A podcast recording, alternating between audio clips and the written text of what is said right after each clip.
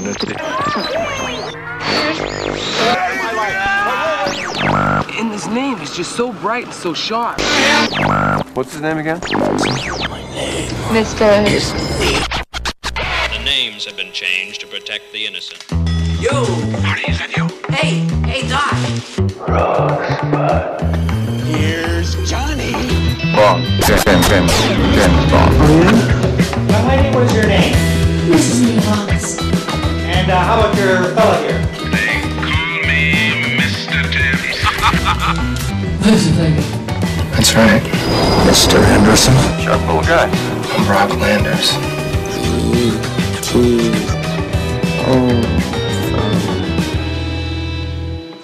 Well, you don't have to hit people. Not if you make them laugh. Bullshit. Hey, Max. You know the story of the scarecrow? No. You think crows are scared of a scarecrow? Yeah, Yeah, why? No, crows are not scared, believe me. the goddamn crows are scared. No. Crows are laughing. Uh, that's bullshit. That's right, crows are laughing. Look. The farmer puts out a scarecrow, right, with a funny hat on it, got a funny face. Crows fly by, they see that, strikes them funny, makes them laugh. The goddamn crows are laughing. That's right, they're laughing their asses off. And then they say, well, that old Farmer Jones down there, he's a pretty good guy. He made us laugh, so we won't bother him anymore. Olá! Esse é o Cinefilia e Companhia. Eu sou o Hugo Harris e tô aqui novamente com a Juliana Varela Oi, pessoal. e o nosso colega Henrique Pires não está presente, mas nós já tínhamos um convidado muitíssimo especial. Então eu queria aqui saudar novamente o meu amigo Alexandre Cataldo, direto de Blumenau. Alexandre, bem-vindo de novo. Boa noite, muito obrigado mais uma vez pelo convite. Sempre um prazer estar aqui Ah. gravando com vocês. Boa noite, sempre Juliana, também. Uma pena que o Henrique hoje não, não pôde vir, mas vamos representá-lo bem aqui. É isso Tudo aí. der certo. Não, vai dar certo sim. É sempre muito bom receber você, o Fred, né, o pessoal do, do PFC. É, então, né, eu tem não frequentado falei, né? bastante aqui, né? Tem, tem frequentado. A gente tem aí trocado bastante figurinha, né? Então, para quem está escutando aqui o, o Alexandre pela primeira vez, ele é um dos donos do podcast Filmes Clássicos, que é um dos meus podcasts favoritos, e eu tive aí a, a honra de me aproximar deles e me tornar aí um, um amigo à distância, né? Então, eles Uhum. estão aqui com a gente já há um, há um bom tempo participando do nosso podcast. Isso. Então, quem quiser conhecer, né, Alexandre, se Dono, falar- é modo de dizer, né? Dono é modo Claro. de dizer que quem não conhece vai achar que é um mega empreendimento. A gente está quase chegando no Elon Musk de, de, de receita e na verdade só tem despesa, né? É um nem falo, hobby. É um hobby levado a sério, né? Não, não ganhamos nada, a não ser a satisfação de poder falar do- dos filmes que a gente gosta. Sim, mas às vezes a, é uma propriedade afetiva, mas aí de bastante importância. Pessoal, escutem o PFC. O PFC realmente é um podcast que tem muitos episódios e muitos episódios bacanas, ricos, né? Então é essa riqueza, para isso que a gente contratou o Alexandre para vir aqui ficar com a gente. Tá certo. até, até eu já, já me, me permita dizer que esse convite, quando você me fez, eu não tinha visto o filme ainda. Ah, E foi ótimo, porque inclusive eu já tinha o filme em em DVD em casa há anos. E aquela coisa, né? A fila é gigante, então a gente sim. acaba às vezes deixando algum filme meio esquecido lá no fundo do armário. Era o caso desse. É, e curiosamente, já que você usou a expressão donos, o outro dono do PFC, o Fred, também não, é, não conhecia esse filme ainda. Quer dizer, não conhecia, não conhecia Não de nome, mas não tinha visto. E Ah. agora, recentemente, ele viu até por conta da live que a gente fez aí no último final de semana sobre os filmes da nova Hollywood. Eu acho que esse filme aí pode ser muito bem enquadrado aí dentro desse Tô, muito. conjunto de filmes, né, da nova Hollywood. Então, é, e ele viu muito por causa da minha sugestão, depois que vi também e tal. Indiquei esse e- e outros dois do, do Schatzberger. Até depois eu comento também disso. E aí ele se empolgou e viu também.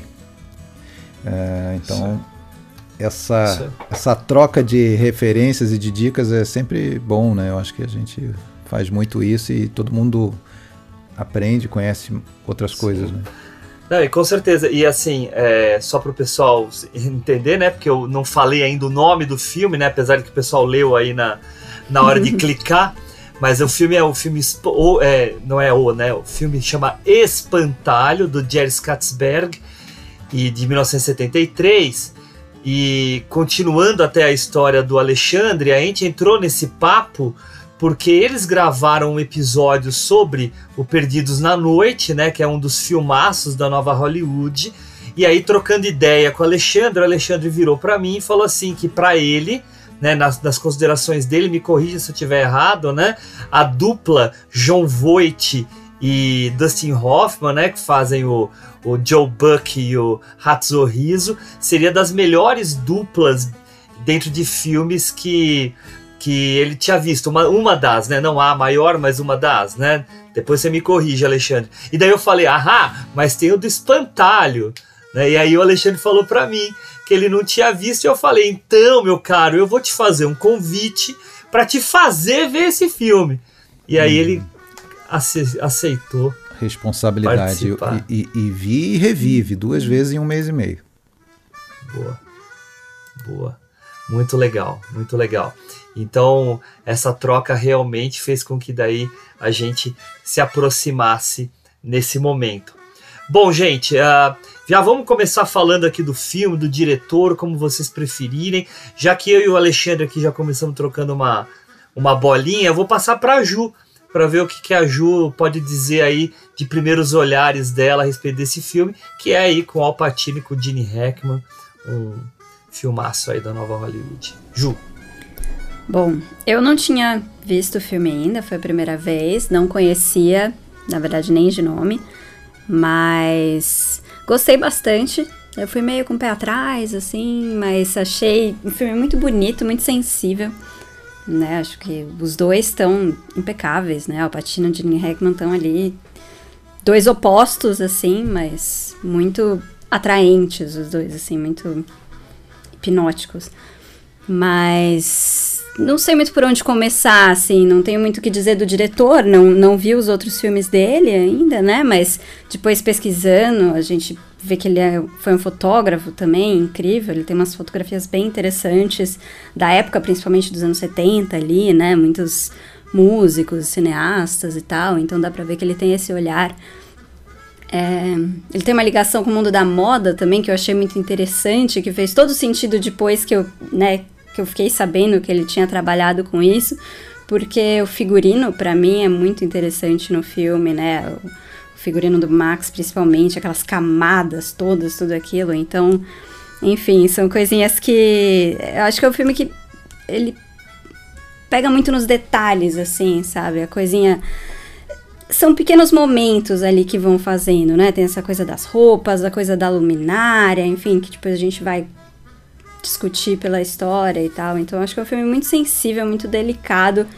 e não sei, vamos, vamos, vamos descobrindo pela conversa aí, desenvolvendo esses momentos do filme. Tá bom, Ju, tá bom. Muito bem. É, é, é, é um filme mesmo que tem essa, essa sensibilidade muito aparente, né? E, e vamos, vamos falar a respeito disso sim. Alexandre, você quer falar também alguma coisa aí nesse É, eu, princípio? eu conhecia muito pouco, só de nome mesmo, o, o diretor, né, o, o Jerry Schatzberg. É, e aí eu aprendi sobre ele, gost- e tendo visto o Espantalho e, e gostado, talvez menos do que você, eu acho que eu, agora na revisão cresceu um pouco mais. É, eu sempre falo, eu acho muito salutar assim uma revisão de um filme. Não, muita, para muita gente essa coisa, ah, já vi o filme, tá visto, acabou. Tanta coisa que você vai descobrindo, né? É, na- normalmente numa primeira visão você está muito preocupado em entender a história, né? E não presta atenção às vezes nos detalhes mais sutis que naquele momento ainda não tão não são tão compreensíveis, né? Depois com, com a, que a história você já sabe, aí você não está mais preocupado como é que, o que que vai acontecer. Aí você começa a prestar atenção em detalhes de, de tudo, né? A Ju falou a- as camadas lá de, de roupa do Gene Hackman e, e outra coi- e outras coisas. Mas o, o Schatzberg eu vi que ele, bom, para começar ele está vivo, né? Ele tem 94 Cinco. anos. É, vai fazer 95 esse mês. É, a gente tá gravando em 95. junho, né? Fazer 95. Ele nasceu em Nova York, tudo, e a, e a família dele, eu vi, eh, eu vi um pequeno documentário sobre ele, aliás, uma entrevista, na verdade, dizendo que a, a família dele trabalhava no ramo de, de, de- de peles, né, casaco de peles e tudo, e ele já muito novo ali, ele ficava indo fazer entregas e, do- dos casacos, ou, pegar, e, e, e na hora do, isso em Manhattan mesmo, na hora do almoço, ele fugia, dá para dizer assim, para uma loja de, de, de, de, fo- de fotografias, de, de material fotográfico, é, chamada Willoughby, e ficava lá duas horas, né, é, vendo os equipamentos, tudo. Então ele, desde muito novo, ele teve essa afinidade, né, com, com, com a fotografia e ali nos anos 50 ele foi trabalhar com isso, primeiro como assistente de um fotógrafo já renomado, depois ele abriu o próprio estúdio e aí esse estúdio dele passou a ser quase um ponto de encontro, assim, da, dessa, de toda uma geração de artistas, assim. É, a Ju falou, é, ele foi fotógrafo de, de bandas, é, se tornou praticamente fotógrafo preferido de Rolling Stones, de Jimi Hendrix, é, Bob Dylan, tem grandes ensaios que viraram livros com Bob Dylan, capa de álbum, e essa turma se encontrava lá nesse nesse estúdio dele, né? Mas ele é, ele queria é, passar para a imagem em movimento, né? Ele não, não queria ficar sendo só fotógrafo, não foi algo casual, ele planejou isso. Tanto é que primeiro ele começou a fazer comerciais, foi para área de publicidade, fe- fez comerciais para TV e tal, para depois daí é, fazer um projeto de um filme. E não por acaso o filme de estreia dele tem muito a ver com o mundo da moda, né? Confissões de uma modelo, que ele que é com a Faye Dunaway, que na época era esposa dele, né? Ou, ou noiva, não sei, sei bem. Mas que logo depois largou ele pelo Mastroianni, né? é, mas é, é um filme que eu vi também, esse Confissões de uma Modelo, um filme, pá, nunca tinha ouvido falar. Acho que esse filme não acho que não foi nem lançado nos cinemas brasileiros, tudo. Tanto é que o Espantalho foi, acabou sendo o primeiro filme dele visto no Brasil. Foi o terceiro dele, mas esse primeiro não, não chegou e o segundo não, não foi exibido por causa da censura, que é Os Viciados, né? Que era um filme sobre o universo do, de um casal de drogados, né? E esse filme a censura brasileira vetou. Então, quando chegou o Espantalho, foi a estreia do Schatzberg em solo brasileiro. Mas.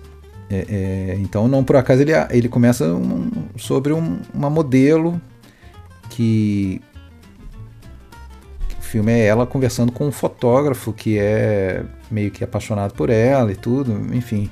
E ela relembrando os casos, é, é, toda a vida dela curtíssima, né? Porque ela é mais jovem ainda, mas já aquela modelo em fim de carreira, assim, envelhecida, aos 28, sei lá.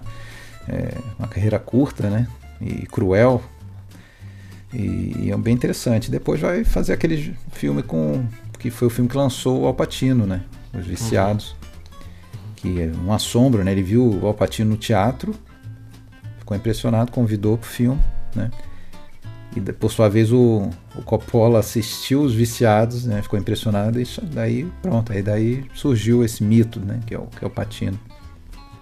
Até curioso, depois eu ia perguntar, até curioso para vocês, é, o cara saindo do poderoso chefão, né? Fazendo Michael Corleone, ele vai fazer esse personagem, o, o, o Lion, Uhum. é tão é tão diferente assim, né? Um cara bem palhação, pelo menos a- Uhum. Os primeiros dois terços de filme ali é um quase um infantiloide, né? Sim. Leve, que, que, que, que busca no, no, no- na- nas brincadeiras constantes ali, de repente conseguir suportar os problemas e depois ele muda, claro, né? Mas é, foi, foi uma coisa assim interessante, né? Para um cara que estava vindo lá do, do Michael Corleone, né? É, isso mostra uma, uma versatilidade pro Alpatino que ele estava começando a ensaiar, né? Os anos 70 são, são anos mágicos, né, pro Alpatino. Sim. Porque né, ele faz os viciados, né? Que ele tá. Eu, o filme eu até assisti depois de você me dizer que você estava assistindo, né? Daí eu resolvi também tomar vergonha na cara e pegar a minha cópia aqui dos viciados e assistir. É um filme bem sujo, né? De estética suja, Uhum. mas que mostra muito bem o, o- a qualidade mesmo do Alpatino. E aí depois, como você mesmo disse, ele vai pro Poderoso Chefão, a partir mesmo do, do Coppola ver esse filme, e aí ele destrói, né? Daí no ano seguinte faz o Espantalho e o Sérpico, né? O que é também impressionante, que são dois personagens muito distintos, né? Sim.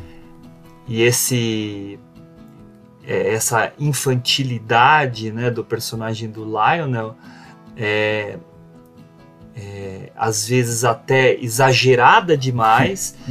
né? Eu fico me colocando no papel do próprio Alpatino, né?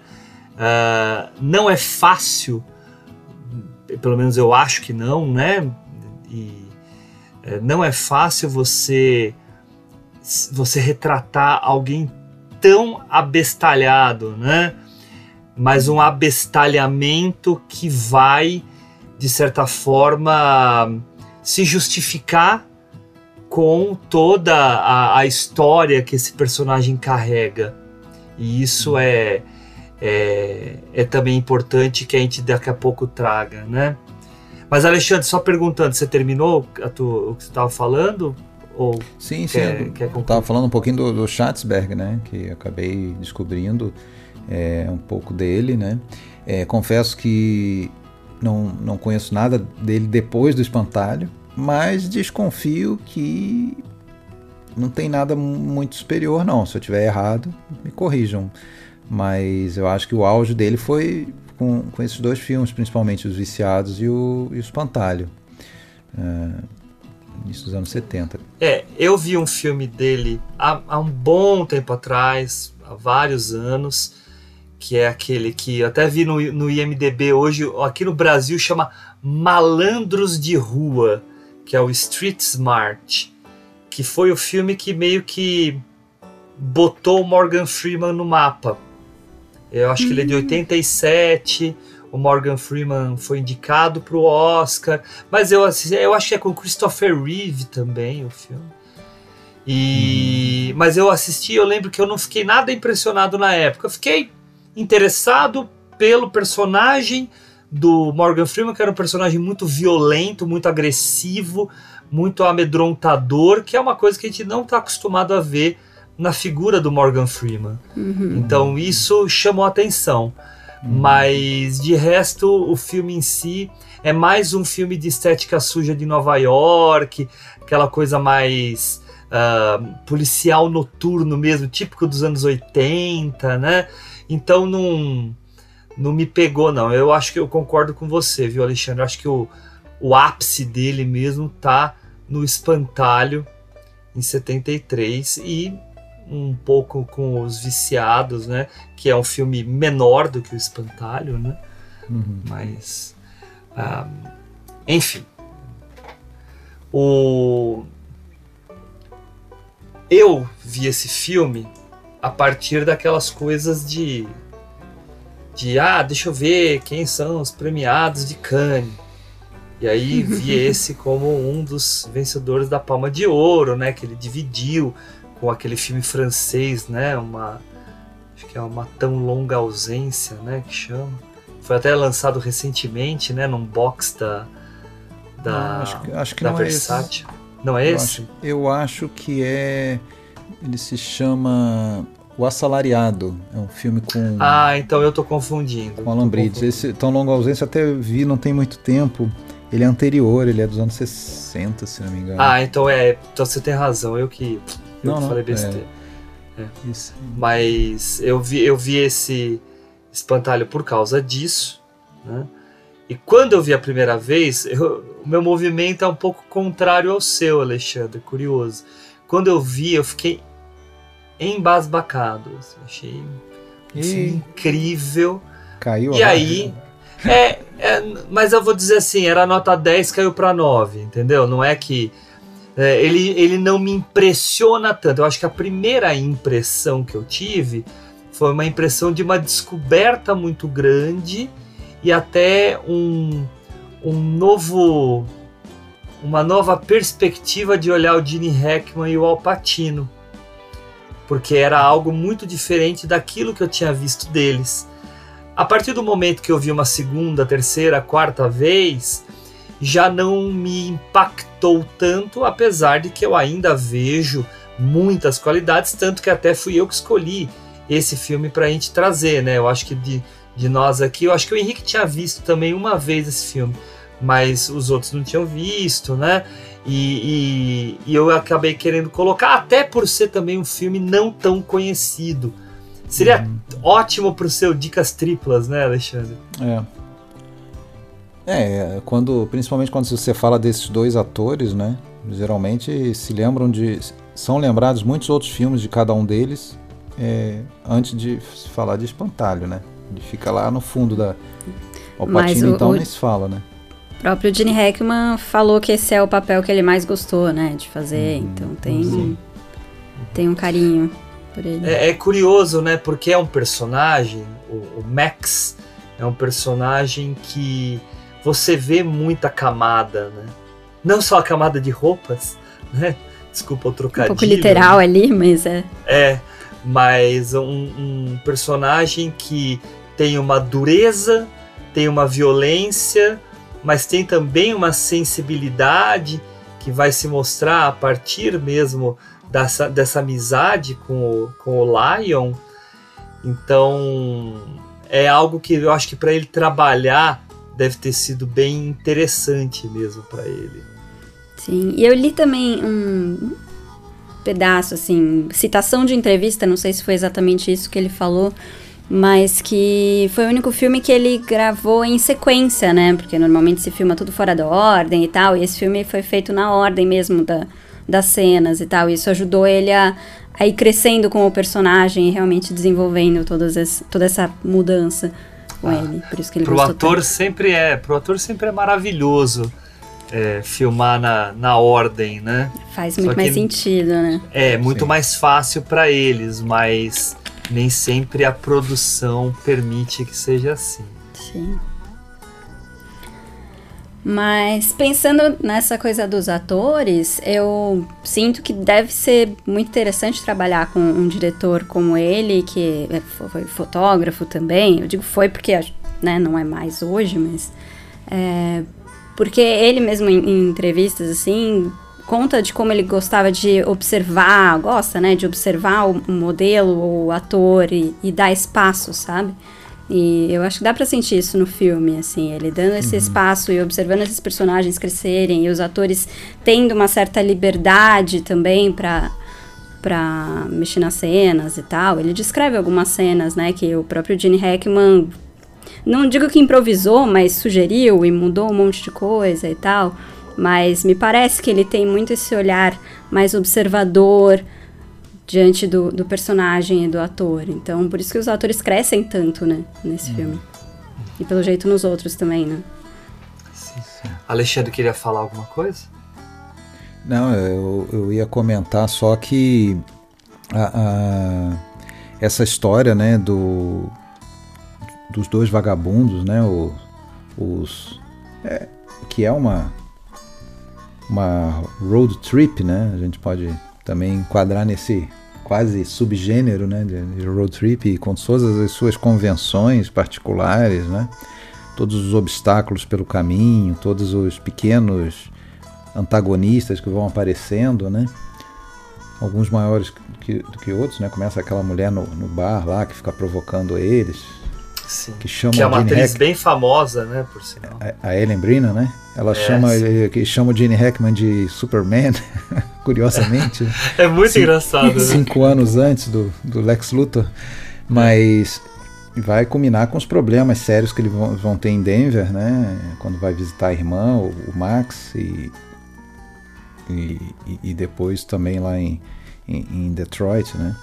Mas, a, mas é interessante assim como que conversa com, com outros filmes, né? A gente você, você falou um Sim. pouco do Perdidos na Noite hum. e poxa é sempre aquela história, né, do, do, do, do, do Shangri-La, lá da Terra Prometida, onde eles querem chegar por alguma razão, né, no caso é a, a tal da, da lavação de carro. Aqui se fala lavação em Santa Catarina, lá no Rio eu sei que se falava lavagem de carro, não sei como é que você uhum. chama em São Paulo. Mas enfim, é, o, lava, fala la, lavagem. Lava rápida. La, la, é, para mim sempre foi lavagem, mas como eu tô há 20 anos aqui no sul aqui, o pessoal fala lavação. Para mim lavação era outra coisa, mas tudo bem. mas enfim, lava rápido em Pittsburgh, e ninguém entende muito bem porque que tem que ser em Pittsburgh ainda. É, porque o dinheiro está no banco. Então aquele objetivo, assim como lá na Perdidos na Noite, era o a ensolarada Flórida, né? Onde o. o Califórnia, o né?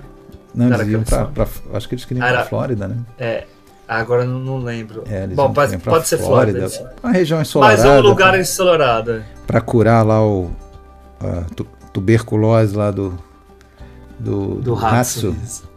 É, e como já tinha sido também lá no, nos filmes do baseados nos romances do John Steinbeck, eu acho que é um pouco pai assim desse filme de de drifter, né, de, de viajante errático aí, que era o, principalmente o Ratos e Homens, né, é, que tem duas, teve, que eu saiba, duas versões aí relevantes para o cinema e, na, e, e, é interessante que também nessa dupla do Ratos e Homens, não sei se chegaram a ver alguma adaptação ou ler o livro, mas tinha um deles que era lesado mesmo, era um, tinha problemas, né? Era bastante limitado, apesar de ser o, o, o forte, né? Ele era um gigante bobo. E o outro, que era até mais franzino, era o, o cabeça do o cérebro do, da dupla. E aquela coisa, eles queriam, não lembro mais agora o que, que eles queriam, mas provavelmente, tal como lá a família do Vinhas da Ira, queriam chegar num lugar onde eles iam poder se estabelecer e plantar e trabalhar a terra é, encontram todos os tipos de dificuldade, né? Aquela história antiga do sonho americano que não é para todos, né? Infelizmente tem gente que não vai realmente conseguir. Então, e aí nesse, só queria co colocar um negócio. Aí entra uma coisa que eu acho que é o, para mim, uma coisa que dá uma estragadinha no filme. Eu até fiquei um pouco orgulhoso, que eu pensei nisso quando eu estava vendo a primeira vez, depois eu fui ler, eu vi que o Roger Ebert falou da mesma coisa como um problema para ele, que é o, o fato deles serem muito como se fossem muito autoconscientes do que eles são, de que eles são fracassados já de início. Que você vê o Perdidos na Noite, a gente tá vendo o filme, a gente sabe que provavelmente esses caras não vão conseguir, mesmo que você esteja vendo o filme pela primeira vez, mas eles não, eles acreditam. O Joe Buck lá, ele acha que ele realmente vai fazer fortuna, vai vai vai vir para Nova York, vai é, acontecer, vai fazer um é, sucesso com a mulherada. Eles estão eles eles são brancaleônicos lá na, nas suas empreitadas, mas é, eles acreditam nisso. Ali não, ali já de início a gente tem quase uma explicação do, do, do lance do espantalho. É, a gente só vai fazer rir mesmo. E, quer dizer, ele já, ele já passa um atestado já de início, assim, que olha, nós já estamos auto, muito autoconscientes, assim, de que nós não vamos ser muito eficientes no que a gente se propõe. Eu acho que isso dá uma certa estragada, não sei, para mim. Mas. Mas é muito interessante você falar isso. E, só antes de eu, de eu complementar você, só dei uma pesquisada aqui. Realmente o pessoal do Perdidos na Noite está indo para Flórida. Ah, você estava certo. Tá. Um, isso que você está falando procede completamente, Alexandre. De fato, eles são muito autoconscientes. Mas é, eu vou dar uma aliviada na barra dos personagens, porque isso era uma coisa que já estava aqui marcada para eu falar. É muito perceptível para mim a presença da influência da história pregressa desses personagens. Acho que a história pregressa deles, tudo aquilo que aconteceu antes do filme, influencia muito diretamente a conduta deles dentro do filme. Porque geralmente, quando a gente tem um filme, o, é, técnica de roteiro, você tem uma história pregressa para o personagem, ok. Agora, muitas vezes essa história pregressa ela fica meio escondida, não sempre, né? Mas muitas vezes fica escondida. Ela é apenas uma referência para o roteirista entender ações e reações de personagem. Aqui no Espantalho, para mim, pelo menos, ficou muito evidenciado que tudo aquilo que os personagens estavam fazendo tinha uma amarração muito forte com aquele passado deles. Então, o que levou o Lionel a se tornar marinheiro, né? O que fez ele sair de casa? O que o que aconteceu com o Max que levou ele para cadeia? O que aconteceu na cadeia? Então isso toda hora de alguma forma é resgatado. E, e aí essa autoconsciência que você está falando, e de fato você tem razão, para mim se justifica porque aquilo tá toda hora cutucando mesmo a cabeça deles.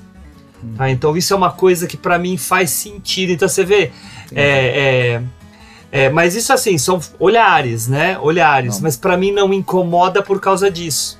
Entendi. Não, é, eu comentei, mas também não chega a estragar o filme para mim. Sim, assim, sim, sim, sim, eu sei. E eu acho que faz todo sentido, todo sentido que você falou. É, até pensar sobre numa próxima revisão já vou considerar isso. Mas isso até me traz a oportunidade de falar uma outra coisa, né? Eu sempre, quando eu tenho oportunidade de falar algo sobre Nova Hollywood, claro que a Nova Hollywood é um período lá americano que trabalha uma diversidade de filmes com gêneros variados, com uh, temáticas variadas, mas tem uma temática que a mim atrai bastante e que com, é compartilhada pelo Espantalho, pelo Perdidos na Noite, pelo, uh, pelo Alice Não Mora Mais Aqui, pelo Cidade das Ilusões do John Huston. Você já viu Cidade das Ilusões, Alexandre? Não. Qual que é o título? Dele? Uh, eu, não, acho que não. Acho que não vi não. É, Fat City. Eu acho que é Fat City. Não, não vi, não vi uh, que é o que, né? É a investigação do interior americano. Acho que o Amargo Pesadelo também tem isso, do interior americano que é que, que está um pouco marginalizado e os uhum. personagens uhum. é, e os personagens reais que vivem nele. Esses filmes que a gente está vendo e o Espantalho eu acho que é um bom exemplo são os personagens que, por meio do road movie, né, que eles fazem, dessa road trip que você indicou, vão nos permitir revelar uma América hum. que estava há muito tempo meio que escondida do cinemão americano. E isso me atrai bastante, porque a gente vai ver uma, uma característica de país que a gente não tem acesso que é assim, para mim, é uma das poucas qualidades, dando um salto de décadas, tá? Uma das poucas qualidades que aquele filme Nomad, Nomadland tem. Uhum. Que é mostrar os excluídos, que é mostrar aqueles que estão embaixo do tapete americano. Uhum. Então, esses personagens, o Max, o Lionel, o Joe Buck, o, o Hatsuhizo, né? Apesar de que o Joe Buck e o Hatsuhizo estão em Nova York, né? Mas o Joe Buck vem da, do interior, e aí, eu até tive a curiosidade de no espantalho dar uma olhada no mapa americano, porque eu não tenho o mapa na cabeça, né? E os caras estão indo de ponta a ponta dos Estados Unidos. Isso. E, e então isso permite que a gente tenha um, um, uma amplitude de olhar sobre essa multiplicidade de locais, pessoas e, enfim, situações sociais mesmo que estão dentro dos Estados Unidos. E eu, particularmente, que gosto dessa, dessas temáticas, fico muito atraído pelos filmes. Né? Então, o Espantalho, para mim, tem isso, aquela cadeia, né? Aquele, não é nem cadeia, né? aquele centro de detenção onde eles ficam, com aquele tipo de personagem, com aqueles trabalhos, vamos colocar trabalhos forçados, tipo Rebeldia Indomável sim. me lembrou bem, né? Sim, sim. Então, essa essa perspectiva que a nova Hollywood traz pra gente, né, de um Estados Unidos que não é tudo perfumado, é muito legal, é muito Sim. bacana. Verdade. Não sei se vocês sabem, eu descobri isso hoje dando uma, uma pesquisada. É, e até deixo aqui uma, uma confissão, dica, sei lá, mas é. Não sei se vocês conhecem, eu frequento, tem um, tem um site chamado da, da Biblioteca, Na- Biblioteca Nacional ali, do, é, Hemeroteca Digital. Você pesquisa jornais e revistas de passado todo aí, dezenas de jornais. E eu, eu tenho o hábito, às vezes, de, quando vou fazer um podcast, dar uma pesquisada. É é sempre interessante ver as notícias da época do, do filme, né? Então eu descobri, você sempre descobre algumas coisas assim que de repente depois de um tempo ficam esquecidas. E uma delas que eu descobri lendo ali foi que um, um escritor uruguaio, quando foi assistir o filme, ele identificou mais de 30 coincidências entre o filme que ele viu na tela, o Espantalho, e o seu próprio livro dos anos 50 chamado Vagabundos, uma dupla de vagabundos. Eu não consegui encontrar maiores informações sobre a história do livro, nem uma, é, uma amostra do, de algumas páginas, nada. Provavelmente esse livro só existe físico em sebos. É, eu acho que é de 51, chamado Vagabundos. O, o cara é o Alberto Malinov, com W no final, Malinov. É, o filme chama-se é, Vagabundo. Vagabundo ou Vagabundos? Acho que é Vagabundos. E, e aí esse cara daí iria, segundo a notícia, acionar, já estava vendo com seus advogados para acionar a Warner Brothers como plá- por plágio. não sei que fim levou. Não, não encontrei notícias posteriores sobre esse assunto. Mas enfim, é interessante. Sim, Não é sim. difícil acreditar que tenha muitas semelhanças, até porque não é uma história tão incomum assim. né? Exato, A é. gente tá falando, tem vários filmes parecidos, várias histórias parecidas, não é assim uma coisa super diferente, mas vale. É, é, até onde a gente sabe é um roteiro original, né? Escrito lá por um cara chamado Gary Michael White. Diz que ele levou dois anos escrevendo e tal. Enfim. Pois é, e eu fui ver esse Gary Michael White, não tem mais nada assim que, que se Sim. destaque. né? Não tem, não tem também. Uhum. Mas o curioso é que eu não sabia que a fotografia é do Vilmos Zsigmond. né? Eu acho que são talvez aí as duas grandes pontos fortes do filme, né? Um a gente está falando já o tempo todo, que são as atuações do- dos dois atores principais e a fotografia, eu acho já de cara, né? Aquela abertura do filme com aquela Nossa, natureza, É aquela bonito. colina, aí vem a figurinha lá, um homenzinho andando, a gente não sabe direito ainda quem é, né? Uhum. Em seguida a gente vê que é o Heckman, né? Não, e ele Aí se vai- prende no, alar- no arame Isso. farpado. É. É, ali ali já começa, de alguma maneira, a relação dos dois, né? Porque o, o, o, o Lion tá atrás da árvore, ele já tá, já, já, já tá meio com um ar meio debochado, assim, meio que achando graça do, do Max preso na, na cerca. É, ele tá. Não, aí você já vê também que ele tá mais querendo se aproximar e fazer algum tipo de contato, e o Max fica evitando, tentando Uhum. pegar a carona antes, então já tem essa competitividade Uhum. também. Então é uma cena super longa, você demora a entender o que, que tá acontecendo ali, até É. onde vai parar isso, né? Se eles Uhum. se conhecem, se eles não se conhecem, né? Mas É. vai, vai construindo aí a relação.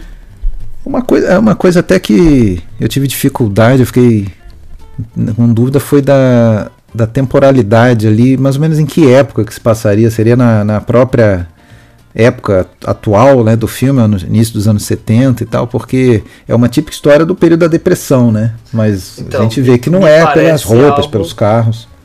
É, os carros É, são não- carros anos 50, né? Não Então, sei dizer, realmente isso é. eu não reparei. Mas as roupas e tudo, calça jeans e camisa. É, porque É, você vê que é um- passava uma ideia 70 mesmo, mas É. realmente.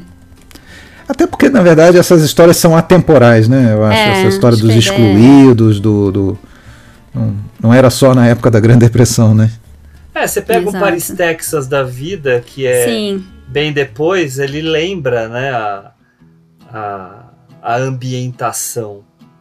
Lembra bastante, né? Mas, gente, o que vocês acharam dessa metáfora do espantalho que eles usam? Que o, tem a frase do, Al- do Alpatino que é bem famosa, né? Que ele fala que os corvos não têm medo do espantalho, né? Vamos lembrar aí pro povo que tá nos escutando que o espantalho é scarecrow, né? Que é o assusta-corvos. Que na verdade é o né, que o, o, ver- o- que na visão dele os corvos não têm medo do espantalho. Eles na realidade acham o espantalho ah, Engraçado, né? engraçado, atraente e aí ficam próximos a ele porque ele É. os diverte. É, tem uma ideia de tipo, ah, ele é engraçado, tá me fazendo rir, então o dono dessa plantação aqui deve ser um cara legal, Isso. vou deixar ele em Isso. paz. Eu gosto da ideia, assim, eu, eu acho bonitinha a, a, metáfora, mas eu gosto da ideia disso no personagem do Alpatino. Isso, né? exatamente. Essa coisa dele, ter, dele ser um personagem mais inocente, otimista. Não, não é que ele não saiba que existem coisas ruins e não sinta né, as emoções, tristeza, raiva e tudo, mas ele segue uma outra lógica de tentar sobreviver conquistando as pessoas e não se colocando contra elas, né? Que é o caminho oposto do Max. O Max, ele, ele confronta qualquer pessoa por motivo nenhum e, e esse é o mecanismo de defesa dele, né? Então, eu acho interessante a ideia do, do Lion, que não é Lion, né? Ele é apelidado de Lion, Lion pelo Max, né? Francis Que ele é- Lionel. ele é Lionel. Aí ele é Lion. Lionel. Mas The eu gosto Book. dessa ideia dele ter esse, esse, essa visão meio cor-de-rosa da vida, assim, até um certo ponto. Acho que é eficiente, na real. Funciona até, até ali, né? Para as pessoas ajudar, para conseguir ajuda, para conseguir, enfim, Sim. ter aliados. É, eu acho que uma coisa muito importante assim para entender esses dois personagens é que ambos eles meio que querem recuperar um tempo perdido, né? Fazer pazes com o passado, tem uma, uma carregam algum sentimento de culpa, né? Essa e, e ele esconde, né? Esconde. é, aliás, a gente vê isso todo dia, né? Quantas pessoas cada um de nós não conhece que que tem seus problemas e tudo, mas talvez até ainda bem, né, que, que escondem isso através da, de, um, de um jeito piadista e parece meio bobalhão e, É estratégia, né? é, é, um- é uma maneira de lidar, de não ficar maluco, né? Muitas vezes. Ou ficar, mas no caso, né?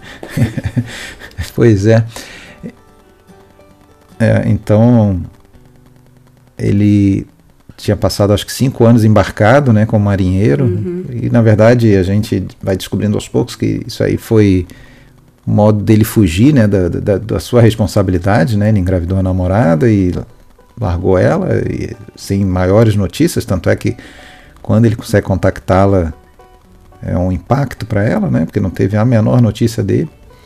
e ele disse que estava mandando dinheiro e tudo, mas é, ele, é, ela até disse que estava Ela recebendo. até disse que tudo. recebeu, é. É, então, mas, algum tipo, contato tinha. É, pois é, mas Tinha- ele ela sabe não tinha que. notícia, né? Só tinha... É. Agora, você vê que ela, até an- adiantando para esse momento, né? é, você vê que ela própria fala que ela queria inventa aquela situação, né, de que o filho não chegou a nascer, né, para machucar ele, né, para se vingar dele, é, sabendo que ele que ele talvez era um cara que tinha uma formação católica e, e até o filme faz questão de contar isso pra gente quando ele vai à igreja, um- minutos antes dessa cena, quando ele chega lá, ele vai à igreja, né? E aí a gente, é, então, pô, ele acredita em, em alguma. E aí ela conta isso, mas você vê que na hora que daí ele imediatamente desliga, sem falar mais nada, ela tem um ar assim de que foi que eu fiz, né? Tipo, ela também acha- percebe que pegou pesado, né? Que talvez, enfim, mas, Mas você vê, aí começa a história dela, que a gente não vai ter mais acesso, né? De É, coisas do passado que eu fiz e que futuramente me arrependerei. É. A gente não vai ter acesso porque não saiu a, a, a, a continuação, é, né? Mas ele já sabe tudo da sequência, né? Ele já tem a história inteira na cabeça, o Jerry. Pelo menos, é? não, não, sei se vocês leram, mas tem entrevista dele contando toda a história que ele queria fazer da sequência. Ele só não, não fez vi. porque o Gene Hackman se aposentou. Então ele tinha mandado para ele tudo e ele não, não queria ler. Entendi.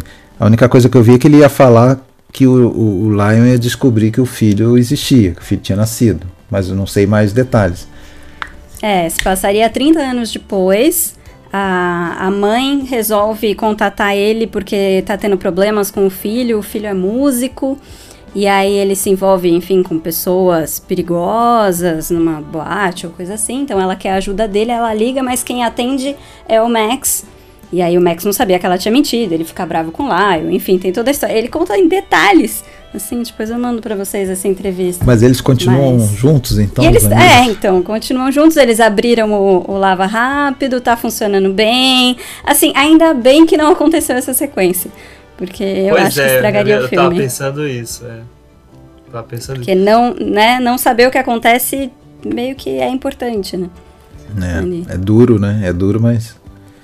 É Porque o final. É, o filme tem um, um, um, encerramento bastante melancólico e frustrante, né?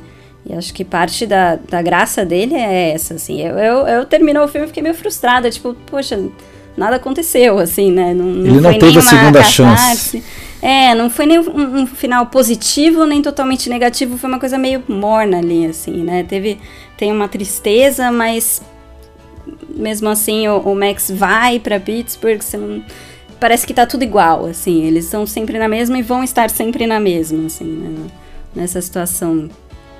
Mas não é um gente... final hollywoodiano, né? É um final new, new hollywoodiano, não, é. talvez. É new hollywoodiano, exatamente não tão drástico quanto o do Chinatown, mas né. E, e, é, e nem o do Perdidos na Noite, né?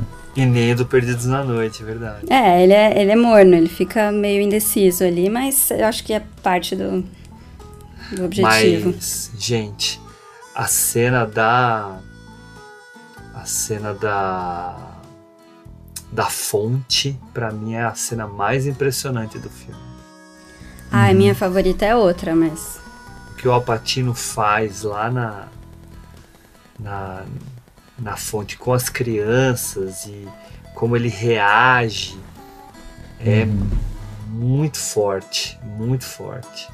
Mas claro, tem outras cenas boas, né? Qual não, é não, essa, ah, é, essa é a melhor dele, com certeza. Não, eu gosto da cena do, da dança barra striptease do, do Max. Ah, no bar. Porque é ela demais. é bem. Ela é linda e, e, é engraçado que a hora que aconteceu essa cena eu falei, gente, mas é um roteiro de comédia romântica se o Lion foi embora nessa cena, porque ele ameaça, né?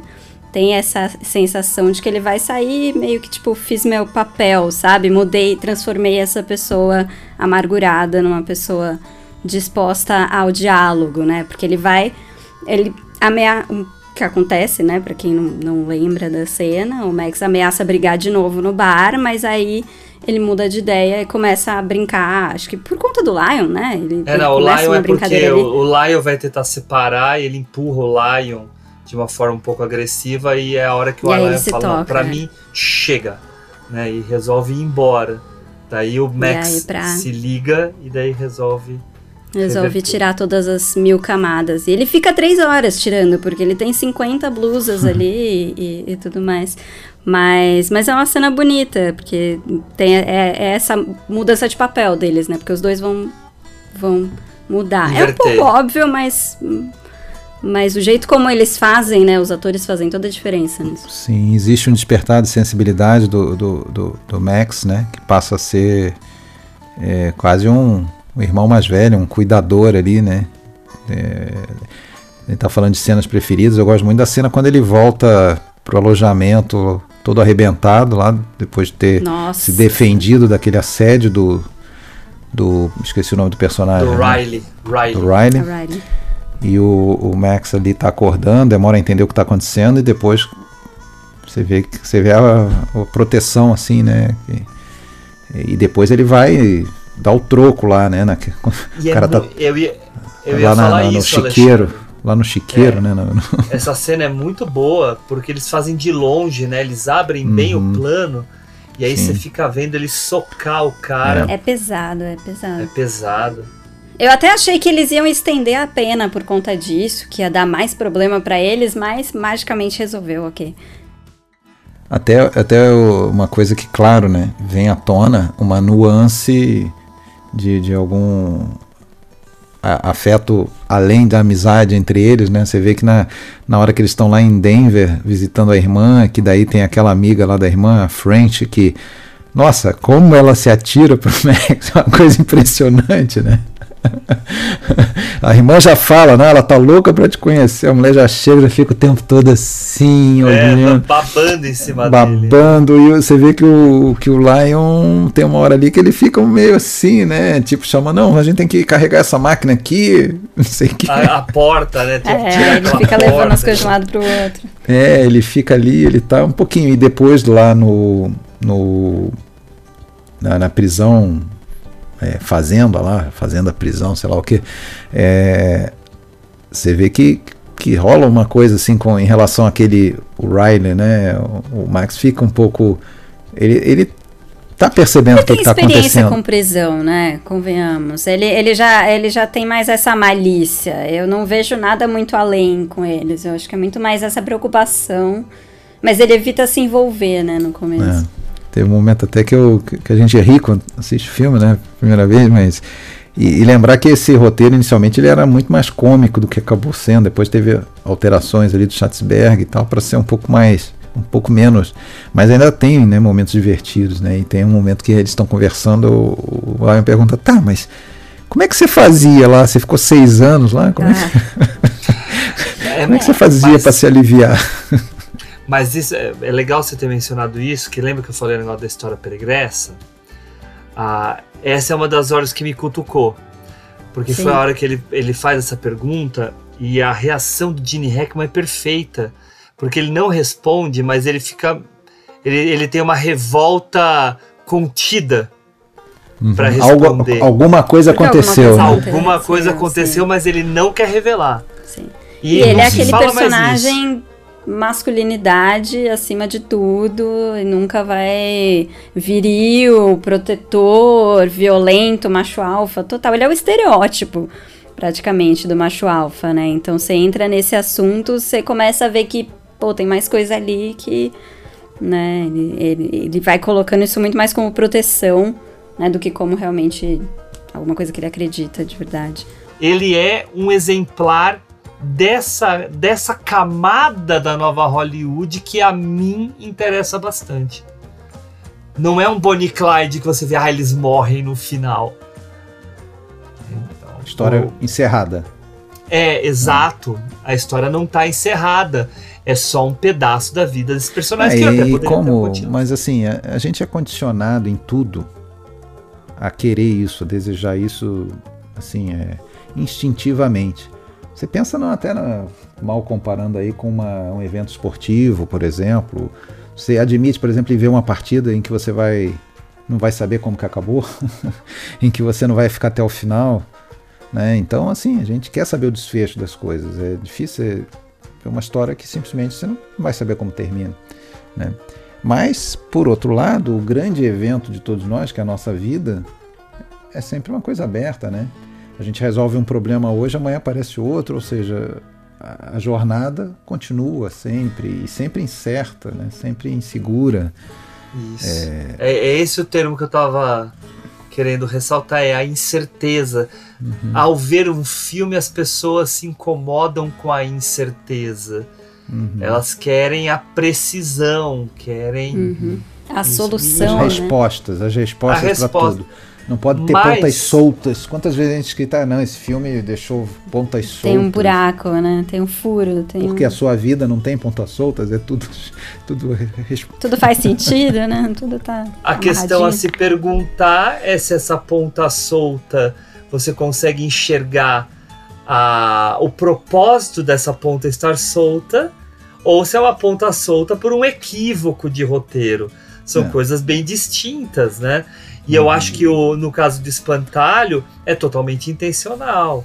Sim. Agora, claro, tem filme ruim, né? E coisas ruins na vida né, tem em todas as áreas, no cinema também tem, que daí são as pontas soltas porque os caras são incompetentes. Aí já é outra conversa. A gente fica aqui falando, né? As pessoas querem a certeza e tal. Mas às vezes aqueles que sempre estão acostumados com certeza, ao ver um filme como esse, que te traz incertezas, vão também sentir um prazer novo. Uhum. Que é a, como é interessante eu me sentir instigado por uma história que, putz, o que será desse personagem que está aqui catatônico, mas que eu criei uma certa afetividade com ele durante toda essa uma hora e cinquenta que o filme tem. O que, que é eu me sentir após essa experiência? É. Uhum. E aí, isso aí que você falou interessante porque é a resposta para algo que é muito. Todo dia a gente escuta quando vai falar de filme com alguém, aquela coisa do ah, esse filme é um filme muito parado, não acontece nada, demora a engrenar. Geralmente, aí também pode ter o filme ruim, como você falou, né? Pode ser só por uma falha, mas geralmente isso é intencional, né? Porque ele quer uhum. te dar uhum. tempo de. Esse filme que eu citei, que eu. Eu tinha estado em off, desculpa, eu tô trazendo para dentro da gravação, mas eu ontem estava vendo um filme do diretor Ellen Klimov, do diretor do, do Vai e Veja, né? E tenho certeza que muita gente não vai gostar, porque ele é um filme parado. Ele passa mais de uma hora em que a gente vê a vida normal das pessoas. Mas por que, que a gente vê a vida normal? Pô, porque o filme é sobre uma cidade que vai sumir do mapa. Então a gente precisa sentir a dor que essas pessoas vão sentir perdendo as banalidades da vida, né? as reuniões à mesa, as, a, a, a, as rodas de conversa das velhinhas, as danças, é, enfim, banalidade, ah, não acontece nada. Não, acontece só a vida completa daquelas pessoas ali, que vai desaparecer de um dia para a noite, elas vão perder aquilo. Então, já pensou, o acontecer alguma coisa seria já começar o filme com o pessoal do governo invadindo, queimando as casas, tirando todo mundo de lá à força. Não, você não tem tempo nem de sentir o que, que ou seja, tem, tem uma função, né? Essa, esse tempo, essa lerdeza, essa tem uma função. E aí também tem uma função, a gente a gente vai vendo o temperamento desses dois caras, a, a relação deles, o que, que vai crescendo de amizade entre eles. Então a gente, pô, a gente no final a gente sente como o Max sente, né? Sim. E, e, o Espantalho não é nem um filme lento, na verdade, né? Ele, ele é curto, ele tá sempre acontecendo alguma coisa, mesmo que não seja, né, alguma coisa muito grandiosa ou com super objetivo, é parte da vida ali, mas tá, ele nem cai nessa categoria de, de filme não, é, que é não acontece nada, mas é, é bem essa categoria que o Hugo falou de recorte, né? Um filme que tá no meio. Né, começa eles, você já não sabe o que, que por que, que eles estão ali, você vai entender depois na conversa no café, que já é uma conversa também muito louca, porque um vira e fala, ah, eu vou abrir um negócio, o outro tá bom, tô dentro, tipo, eles se conhecem? Não, como assim? né? Mas, mas é, é interessante essa Você me deu o seu último fósforo. Você me deu seu cara. último fósforo. Seu que a gente nem reparou. Né, pois é. Mas olha só, é, isso que o Alexandre falou é, é muito importante, porque a gente está. Vou falar obviedades. A gente está imerso numa cultura americana, desse cinema super agitado, super dinâmico, que faz com que a gente fique enfeitiçado, hipnotizado pelo filme, blá blá blá blá, blá certo? Um, e isso domina as salas de cinema, os streamings. A gente tem aí hoje uma queda muito brusca da oferta de filmes antigos, então o que mais está disponível são os filmes recentes, então as pessoas têm acesso mais a esses filmes de alta velocidade de ritmo. Daí entra um filme com um ritmo um pouco mais cadenciado, e recentemente a gente até falou de um filme do Tarkovsky, né, do Espelho. Uh, as pessoas vão ficar incomodadas porque para elas esse tipo de cinema nem possível seria, porque está fora da referência.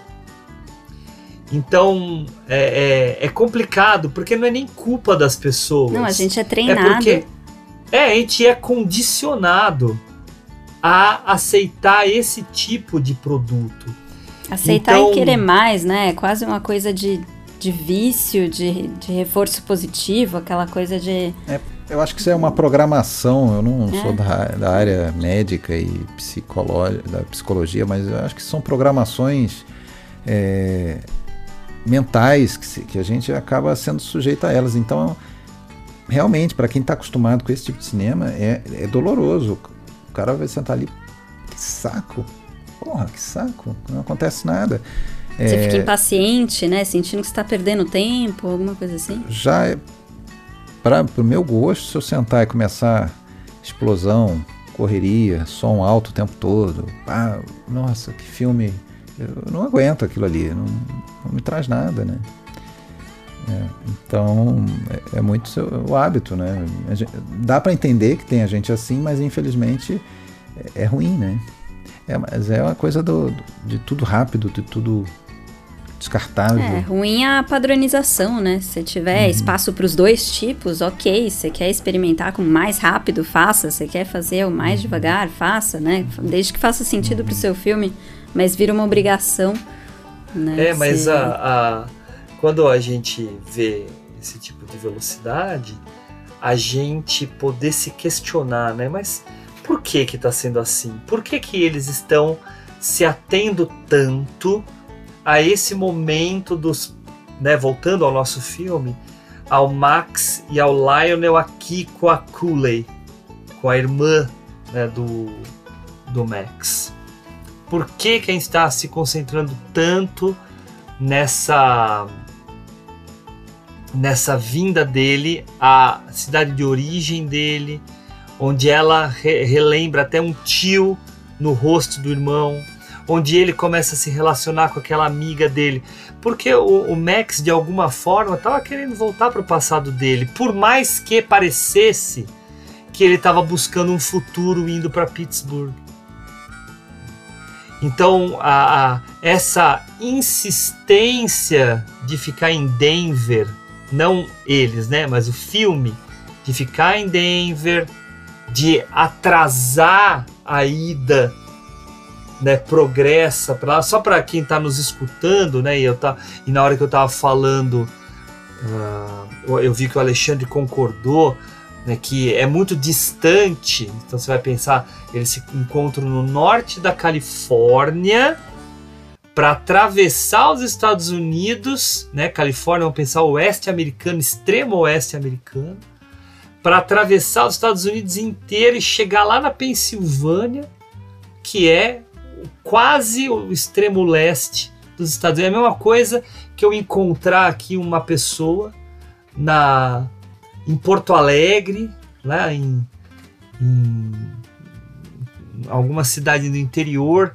de, do Rio Grande do Sul, e falar para eles: Eu tô indo lá pro Acre. Vamos lá comigo a pé e de carona? Nossa. Eu tenho algumas coisas para resolver lá. É uma peregrinação gigantesca. Mas vamos lembrar, né? O que é uma road trip? O que, que é um road movie? O road movie nada mais é, e eu acho até que vocês abordaram isso quando vocês falaram do, Par- do Paris, Texas.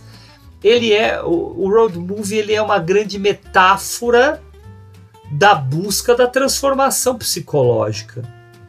Né? Essa viagem é uma viagem pela mente, pela memória, viagem pela interna, né? lembrança.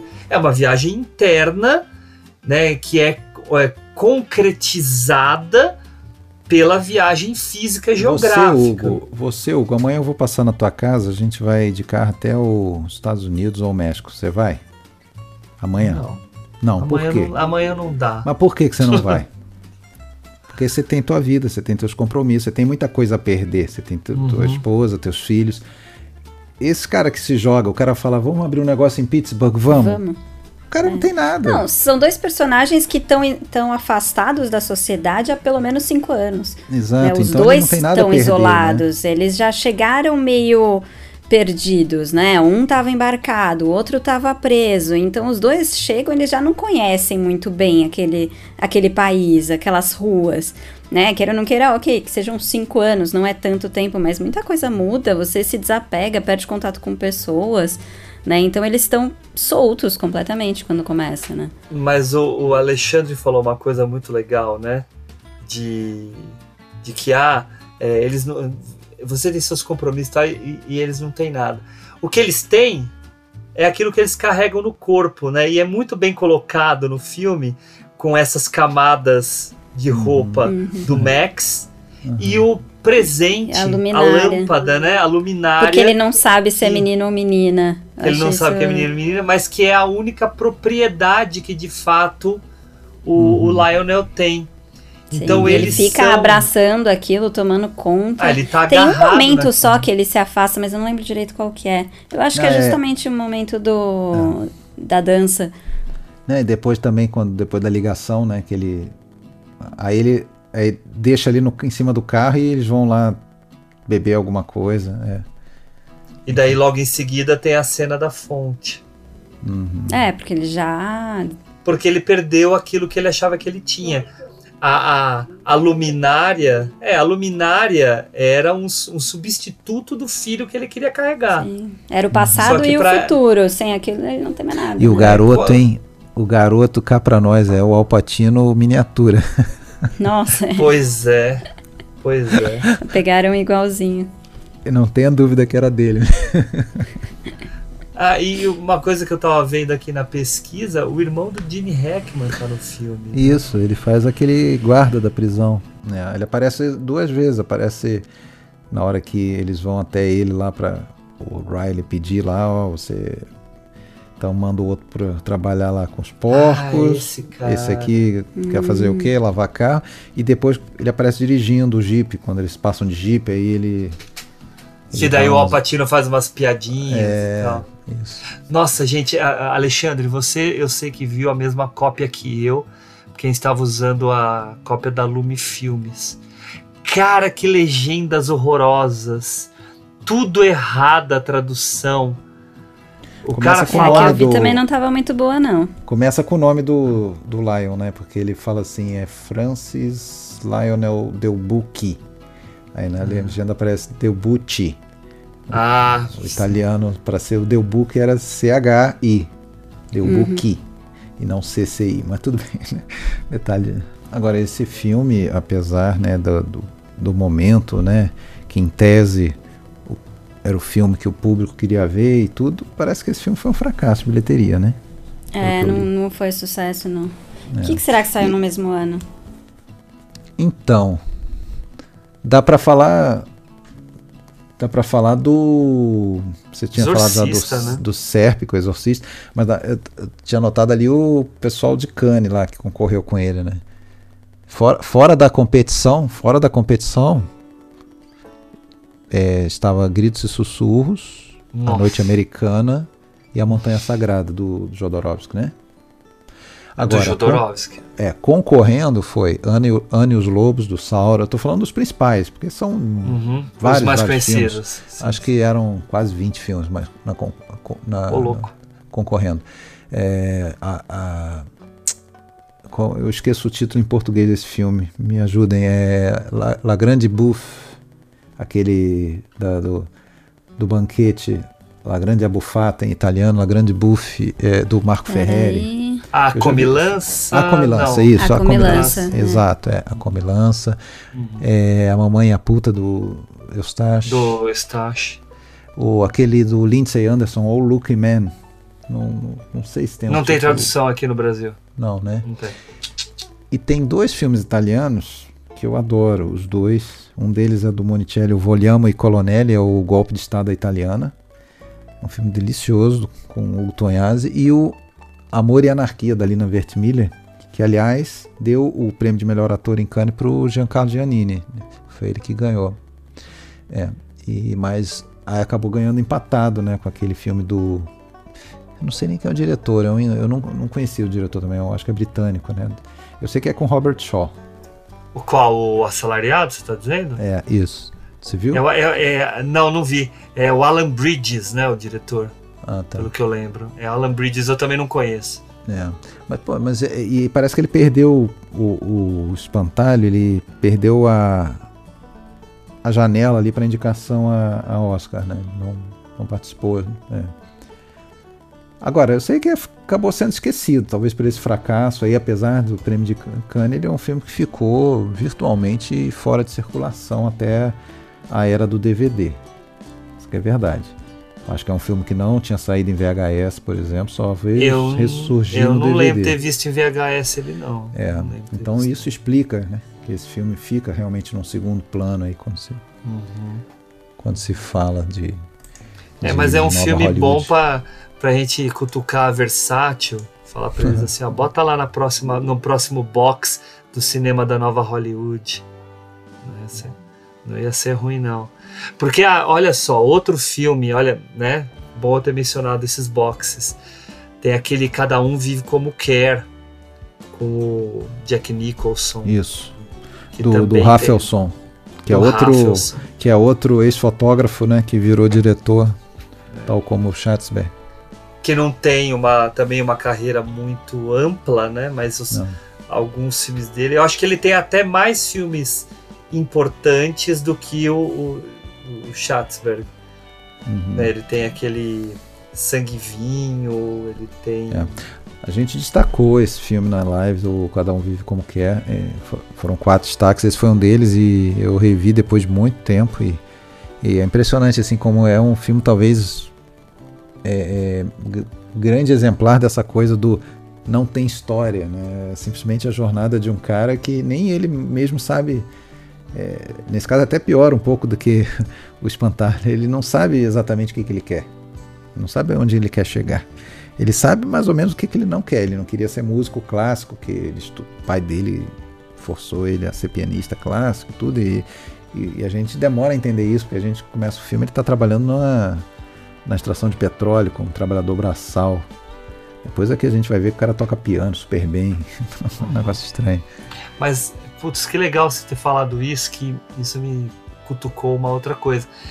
Conversa muito com o nosso cinema marginal aqui de São Paulo, principalmente.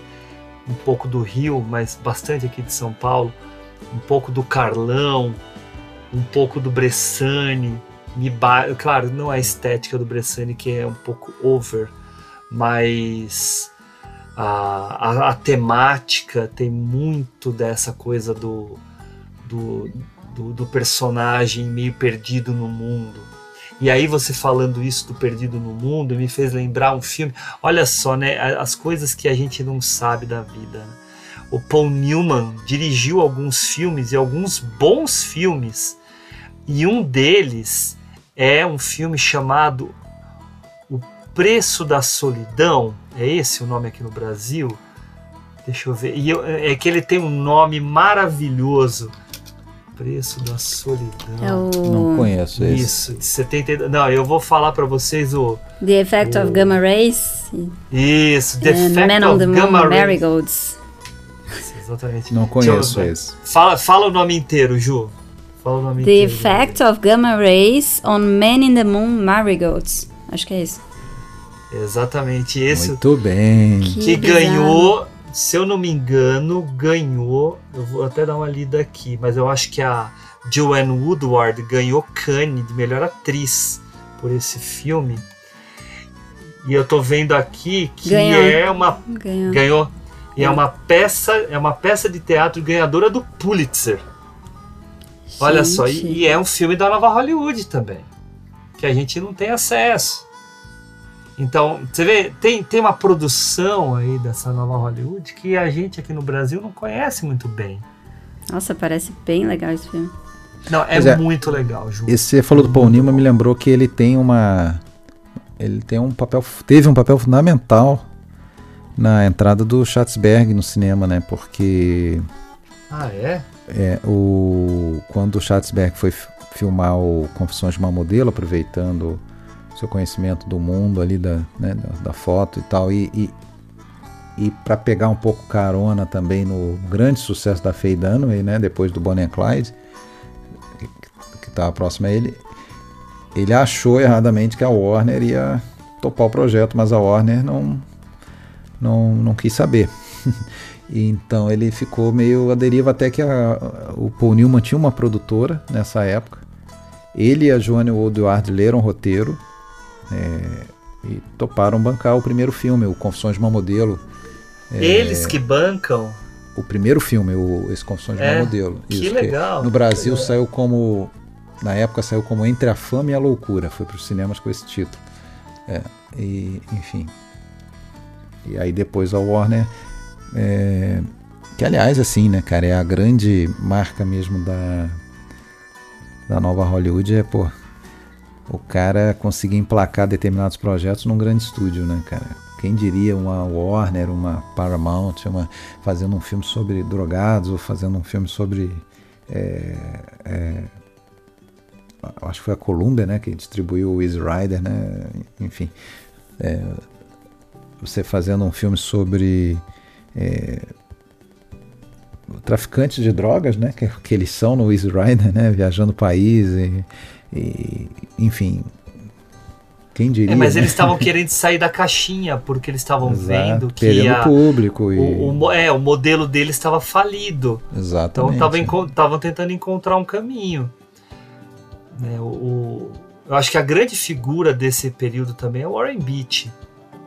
O Warren Beatty é um, é um cara que, que vai estimular muito produção. né? Ele vai trabalhar muito como produtor mesmo.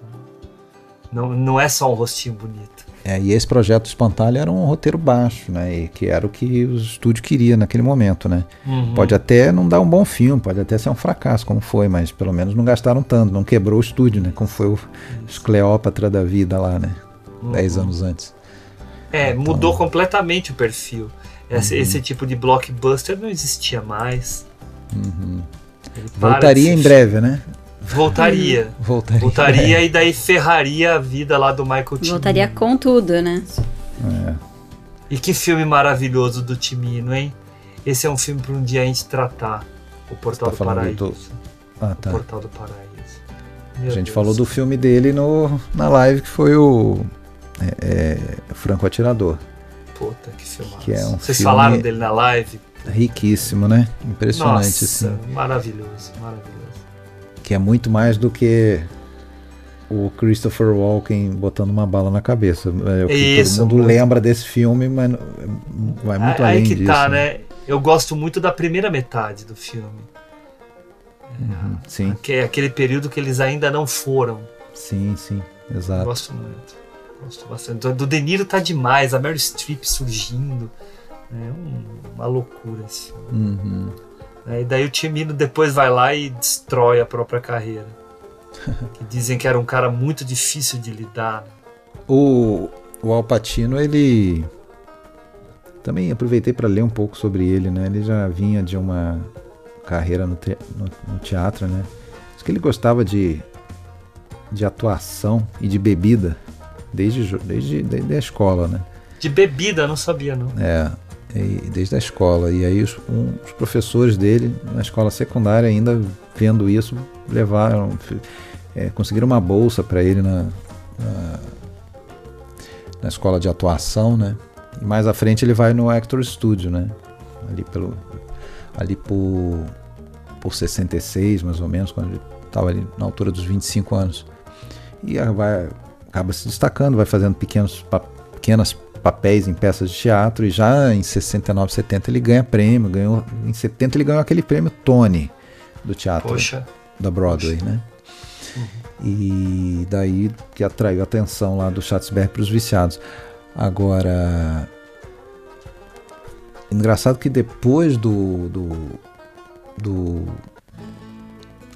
do Poderoso Chefão, ele acabou tendo bastante gasto com processo contra a MGM lá e tal, então ele até meio que tinha desistido do cinema. Impressionante, eu não sabia disso. É, ele voltou para fazer uma peça, fazer Ricardo III na, no teatro, e aí e voltou a fazer cinema porque o Schatzbeck foi lá atrás dele chamar para esse filme, né? E ele foi justamente por isso, ele foi justamente porque era um personagem diferente, porque era um filme de baixo orçamento, por era um, ele viu ali a chance de né, exibir um, um outro. E, e, e, e, ele disse que pela chance de trabalhar com Gene Hackman, né, que já era o ganhador de Oscar ali do, do uhum. Operação França e tal. Né? Uhum.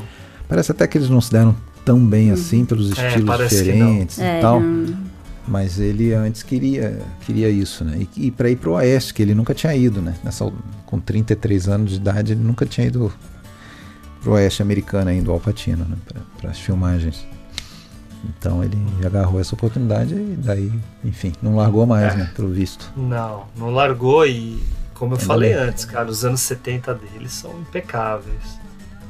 Impecáveis. Um dia de cão, né? Que vocês Uhum. até trataram também nos, nos seus episódios. No né? episódio do que a gente fez sobre o, o sobre o diretor. Lumet. né? Lumet. Sobre o Lumet. Uhum. Sim. Ah, o, o próprio Parceiros da Noite. Ele vai ter Agora- aí uma série de filmes interessantes. Agora a gente tá falando desses dois atores. O que que aconteceu em, no ano de 92, Oscar de Uhum. 93? É verdade. É o, o Oscar pro Patino em melhor ator e o Gene Hackman ator coadjuvante. né? Exatamente, os dois ganharam na mesma cerimônia, né? E o Que Patino legal. concorreu com o adjuvante também, né? Pelo Sim, pelo sucesso, Sucesso. a qualquer preço. Uhum. É, é verdade. Foi o ano que os caras falaram: tem que dar pra ele em algum lugar. Não Chega de ficar indicando esse homem, não dá prêmio pra ele. E ele ganhou como ator, né? Pelo Perfume de Mulher, Uhum. Pelo perfume de mulher. que aliás que pra é mim nem refilmagem, é né? um, nem é Não um é o melhor grande papel dele. papel dele. Não é, não é. Não. Não com certeza é. não é. Aham.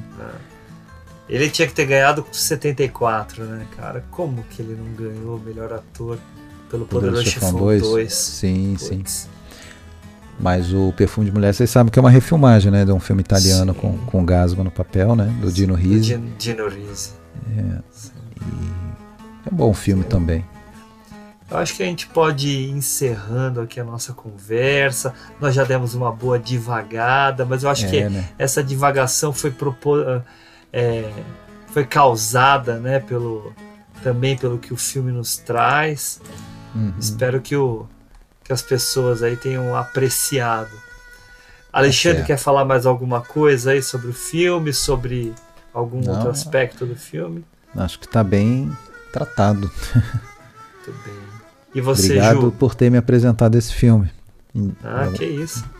Eu só, eu só dei a última cutucada pra você assistir. Ju, alguma Ah, eu- coisa que você queira falar? Só colocaria que talvez ouvindo a gente falar, ou quem tá ouvindo pense que ah, não, não, não é um filme que vale a pena, não é tudo isso, porque a gente foi devagando, foi para outros assuntos, nem ficou tanto nele, mas é um daqueles filmes pequenos e que tem tem coisas interessantes que te tocam de alguma forma, enfim, não é um filme grandioso, não tem muitas coisas, mas ele ele tem o, o seu espaço ali. Vale a pena. Boa. Alexandre, obrigado pelo seu tempo, obrigado por ter nos visitado aqui de novo. Eu no que agradeço o convite. Cinefonia. Muito obrigado a vocês pelo convite mais uma vez. ó. Ótimo papo. Valeu, Até a próxima, né? Até a próxima, até a próxima sua, que não é muito longe. Ah, pois está, é. rela- está relativamente perto. Aí esse a gente vai ter muito o que falar, né? Nossa. Esse aí é filme de propriedade, né? Eu era uma vez no Oeste. Filmaço. Filmaço. Alexandre, você quer dar uma- um último recadinho sobre o seu podcast? Os seus podcasts? Ah, podcast Filmes Clássicos, a gente já passou aí de. Até perdi a conta, 170 episódios desde 2014, quinzenais. Ah, a gente tenta variar e tratar de tudo um pouco. Ah, e agora sim, a cada dois meses a gente tem feito lives aos, aos primeiro sábado de, dos meses ímpares. Aliás, o último sábado dos meses ímpares. Ah, é isso, aguardo vocês lá. Tem, tem o nosso site, o www.filmesclassicos.com.br. Aí lá dá para ver o que, que já foi conversado. Não, mas conta pro pessoal aqui que tem um outro podcast, Alexandre. Ah, não, eu com a minha mania de cinema italiano também tenho feito aí, mas esse é, é mais recente, é muito errático. A gente só fez cinco episódios até agora e vamos começar a preparar o sexto. Sobre o cinema italiano. É, é podcast Cinema Italiano, tá no, no Spotify esse. Gente, mas vale muito a pena porque a série que eles fizeram sobre o Mario Monicelli é muito legal. Uhum. É muito, nossa, é riquíssimo. É, a gente tá procurando trazer assim obras de diretores que não, não são esse da, da, da superfície, né? Esses famosões, Visconti, Antonioni, Fellini, Rossellini. São os caras que são muito, no nosso entendimento, são muito relevantes, mas por alguma razão, e geralmente pela razão do, de, de, da crítica ter meio que desprezado um pouco sua obra, né? Eles terem ficado um pouco em segundo plano. O caso do Monicelli, caso que foi do Juliano Montaldo, que a gente falou em seguida, e vamos falar agora do Mauro Boloini. São diretores que, por alguma razão, ficaram é, um pouquinho fora de, de, desse do grande mercado internacional, assim, vamos dizer, né? Bom, mas é isso. Obrigado, Alexandre. Obrigado também. Foi ótimo. E Juliana, obrigado também. Obrigado também. Tchau, gente. Obrigado. Tchau.